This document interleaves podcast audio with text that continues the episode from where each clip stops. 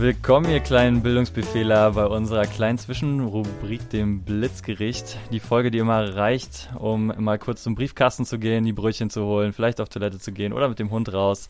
Auf jeden Fall heute wieder mit unserem Gast aus der letzten Folge, mit Ersin, nämlich dem Lehrämtler, der schon das Ref hinter sich hat. Wir haben darüber gesprochen, wie es jetzt ist, den Übergang gemacht zu haben, was sich verändert hat und wie es sich anfühlt. Und auch er ist hier bei uns heute im Blitzgericht und Pia wird ihn wieder herausfordern mit unseren fünf Aussagen. Na dann, Pia, los geht's. Bist du bereit? Ready to rumble.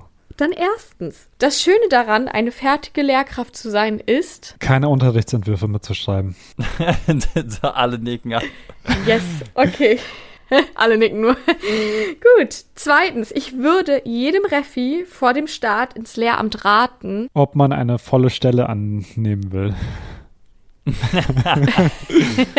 aber es ist eine wichtige Frage, ja. Man Gut, muss sich okay. da echt drüber äh, im Klaren sein. Das bedeutet aber eben auch dann Ja. auf Gehalt zu verzichten. Wenn ich ein neues Fach einführen dürfte, wäre es. Das ist eine gute Bildungsbuffet-Frage, die wir schon mal bei Hanni hatten und die wollte, glaube ich, das Fach Kulturwissenschaften einführen, nämlich um Erinnerungskultur. Ja, Erinnerungskultur. Einführen. Ähm, genau. Ich würde sagen, äh, Meditation. Uh, Uh, finde ich gut. zur Das Entspannung cool. äh, beitragend für Lehrkräfte und Schüler oder nur für Schüler? Äh, beides eigentlich. Beziehungsweise halt einfach den ähm, Schülerinnen und Schülern zeigen, wie man halt meditiert, beziehungsweise einfach äh, mit Stress umgeht. Ich glaube, das wird Mhm. nämlich eine große Herausforderung, die wir, die Ja. immer größer äh, werden wird. Deshalb denke ich, dass Ja. halt Meditation, beziehungsweise halt einfach ja Möglichkeiten, mit denen man ein bisschen runterkommt, ein bisschen vom Stress oder seine Aufmerksamkeit ins Positive richten kann, dass das auf jeden Fall sehr wichtig sein wird. Hätte vor allem wahrscheinlich auch einen sehr positiven Einfluss auf den restlichen Schulalltag dann oder den Ja. Schultag so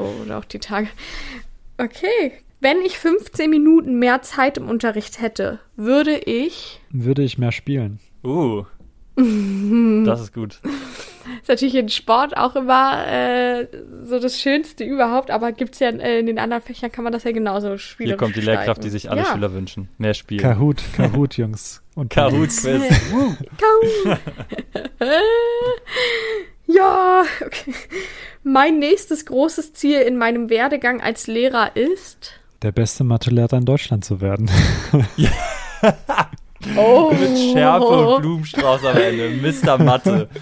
gar nicht ambitioniert. Der beste Lehrer wird auf jeden Fall gekürt. Dafür gibt es äh, eine Auszeichnung tatsächlich. Ja. Aber ich weiß nicht, ob das fachspezifisch wird. Hm, da können. Achso, na jetzt wissen wir ja, wir vorstellen, Vote äh, vorschlagen können. Yes. Das war unser kurzes Blitzgericht mit Ersin, ja. Vielen Dank. Ja. dir. Schön. Ich danke auch. Vielen Dank. War schön. Es war sehr spannend und genau, dann dir noch weiterhin viel Spaß in deiner Nicht-Vollzeit, aber in deinem fertigen Ja, Lehramt fast sozusagen. Dankeschön.